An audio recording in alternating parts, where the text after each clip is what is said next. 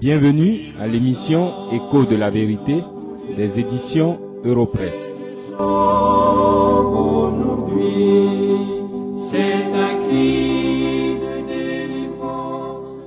En étudiant le premier verset de la première lettre de Pierre la semaine dernière, j'ai insisté sur le statut d'étranger voyageur sur la terre des destinataires.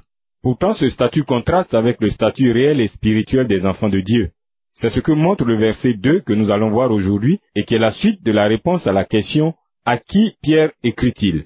Mais avant d'aller plus loin, lisons à nouveau les deux premiers versets de 1 Pierre chapitre 1.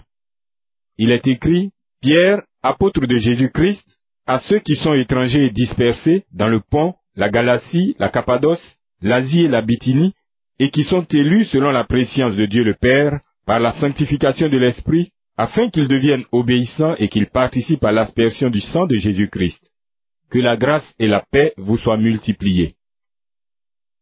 Nous revenons à la question à laquelle nous avons commencé à répondre la semaine dernière. À qui écrit Pierre? Il a d'abord dit à ceux qui sont étrangers. Et maintenant, à ceux qui sont élus selon la préscience de Dieu le Père. Ce sont des paroles de réconfort pour les destinataires et pour ceux qui leur ressemblent. Ils sont étrangers, c'est-à-dire en général méprisés par les nationaux. Ils ne sont pas dans leur milieu naturel et normal. Ils ne retrouvent pas leur repère autour d'eux. Ils sont à l'étroit. Mais malgré toutes ces contraintes et nuisances temporaires, ils ont du prix aux yeux de Dieu. Dieu lui-même les a choisis. La vérité de l'élection est incontournable dans l'enseignement des Saintes Écritures. Aucun étudiant sérieux et honnête de la Bible ne peut l'attaquer. Dieu a un peuple composé de pécheurs qu'il a choisi lui-même. L'initiative du salut vient de Dieu et pas de l'homme et de ceux qui sont sauvés. Israël ou le peuple juif dans l'Ancien Testament était une image de ce peuple de Dieu. Mais la suite du verset nous dira qui est le vrai peuple de Dieu. Comment Dieu a choisi les élus? Il y a un débat et des positions qui sont proposées et défendues. Mais ne nous laissons pas égarer par les pensées des hommes. Fions-nous à la parole de Dieu et soumettons-nous à l'enseignement de Dieu.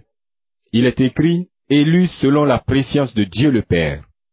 La préscience, c'est la connaissance préalable que Dieu a de toutes choses. Certains concluent donc que Dieu a élu des personnes parce qu'il a vu d'avance qu'elles allaient croire en lui. Mais, chers amis, non seulement cette interprétation est une insulte à la sagesse de Dieu, car elle rend l'élection inutile, pourquoi Dieu aurait-il élu des personnes qui devaient de toute façon croire en lui? Mais cette interprétation est aussi contraire aux Écritures.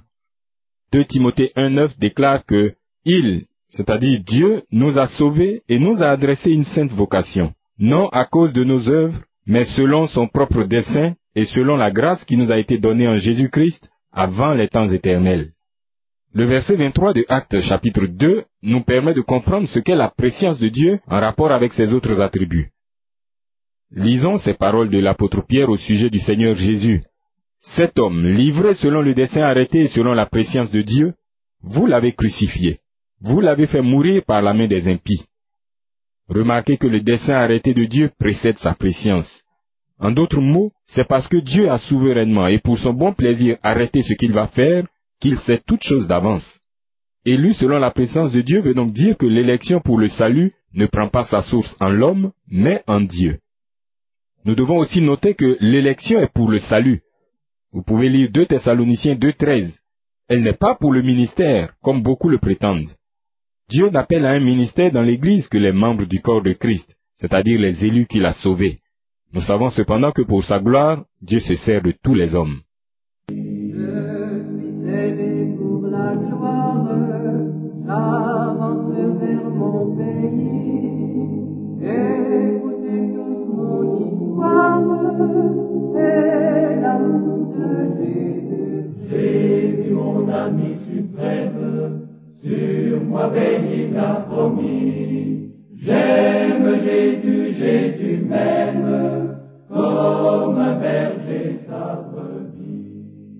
Le verset que nous regardons répond à une deuxième question. La voici.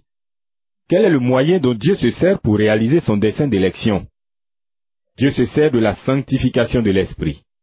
Aussi, en 2 Thessaloniciens 2.13, l'apôtre Paul ajoute à la sanctification de l'esprit la foi en la vérité, car les deux sont indissociables. La foi en la vérité est l'expression et la manifestation de la sanctification de l'esprit. Le Saint-Esprit vivifie, convainc de péché et révèle Christ au cœur du pécheur.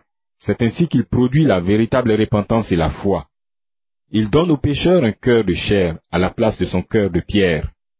C'est l'appel spécial et efficace par lequel le Seigneur Jésus attire les élus à lui quand ceux-ci entendent l'Évangile. C'est pourquoi il est indispensable que la bonne nouvelle de Jésus-Christ soit prêchée avec fidélité, simplicité et clarté. Le prédicateur n'est donc pas un homme qui cherche à se mettre en valeur d'une manière ou d'une autre, soit par son habillement, par ses titres, par son niveau de langage.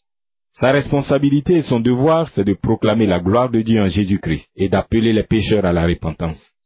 L'Église non plus n'est ni un mouvement politique ou philosophique, ni une organisation sociale qui cherche à être agréable à tous. Elle est la colonne et l'appui de la vérité, car elle est la maison du Dieu vivant. Ainsi donc, toute association d'hommes qui ne répond pas à ces critères n'est pas une église au sens biblique. Ne vous laissez pas tromper par les nombreux mouvements qui se créent et se font au nom de Dieu. Au contraire, cherchez le Seigneur Jésus dans l'étude sérieuse et intelligente de sa parole, la Bible. Joignez-vous aussi à ceux qui adorent et honorent le Fils de Dieu comme le seul sauveur et le seul médiateur entre Dieu et les hommes. Si vous avez des questions sur ces différents aspects de la vie chrétienne, n'hésitez pas à nous écrire. Par la grâce de Dieu, nous nous efforcerons de vous aider à trouver Christ dans les Écritures et à vivre la vie qui lui est agréable. Le verset 2 de 1 Pierre 1 répond à une troisième question. Que vise l'élection? L'élection vise l'obéissance à Christ et la purification des élus, afin qu'ils deviennent obéissants et qu'ils participent à l'aspersion du sang de Jésus-Christ.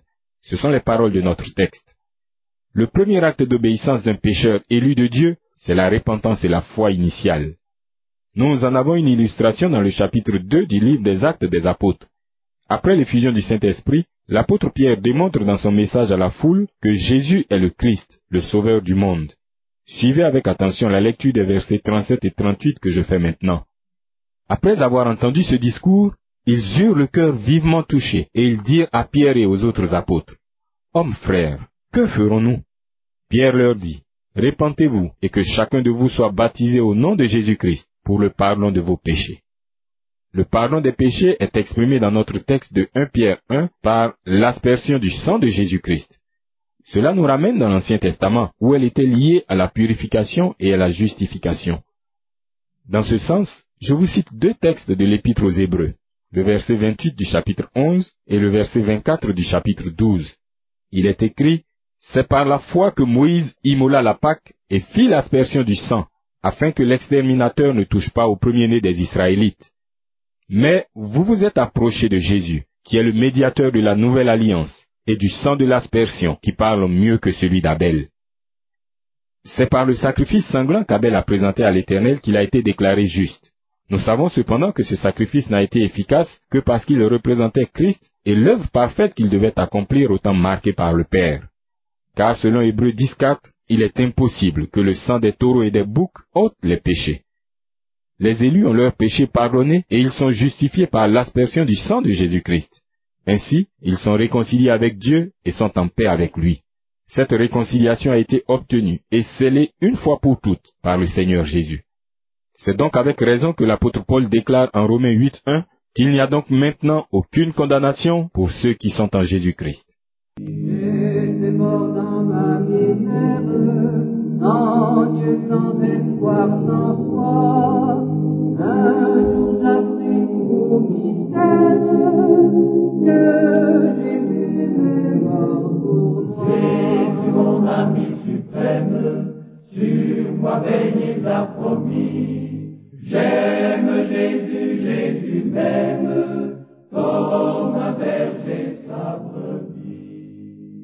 J'ai relevé que l'élection vise l'obéissance à Christ. Sachez cependant que cette obéissance ne s'arrête pas à la repentance et à la foi initiale. Elle est le signe distinctif principal de tous les pécheurs qui ont la foi qui sauve. Dans sa lettre aux Romains au verset 5 du premier chapitre, l'apôtre Paul écrit que par lui, Christ, nous avons reçu la grâce et l'apostolat pour amener en son nom à l'obéissance de la foi tous les païens. Il s'agit de l'obéissance que donne la foi et qui ne s'en dissocie jamais. L'apôtre Jean déclare que l'amour de Dieu consiste à garder ses commandements. N'est-ce pas cela l'obéissance? Or, les enfants de Dieu aiment Dieu parce qu'il les a aimés le premier. Ainsi donc, aimer Dieu et croire en son Fils, c'est obéir aux Écritures saintes qui rendent gloire à Christ. La parole de Dieu à laquelle les élus se soumettent se distingue nettement et souvent même s'oppose aux règlements et traditions des églises qui visent, quant à eux, l'honneur et la gloire de ceux qui les établissent. Ne confondez donc pas votre zèle pour la religion avec le zèle pour Christ et sa parole.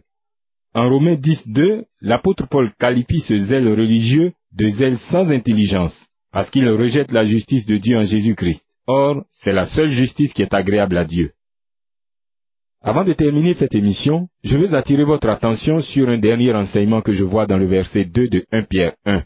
Il concerne la nature du Dieu de la Bible. L'apôtre Pierre parle de trois œuvres dans le salut accompli par des personnes distinctes de la Trinité. Notez bien ce qu'il dit. Il parle d'abord de l'élection de Dieu le Père. Il parle ensuite de la sanctification de l'Esprit. Il parle enfin de l'aspersion du sang de Jésus-Christ. Si un seul de ces trois éléments fait défaut, il n'y a pas de salut. Les trois sont indispensables et indissociables. Ce sont ces œuvres accomplies qui constituent le salut de Dieu qui est le seul espoir des pécheurs. Le prophète Jonas déclare que le salut vient de Dieu, et toute la Bible, à l'image de ce verset, enseigne que ce Dieu est Père, Fils et Esprit. Il n'y a pas d'autre Dieu que lui. Si donc vous contestez d'une façon ou d'une autre l'enseignement de la Trinité, vous n'êtes pas un adorateur de Dieu, mais un idolâtre.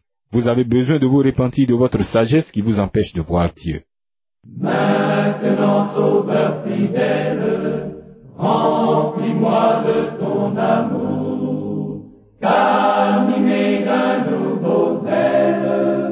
je te suive chaque jour. Mon ami suprême, sur moi avec il a promis. J'aime Jésus, Jésus même, comme un berger sa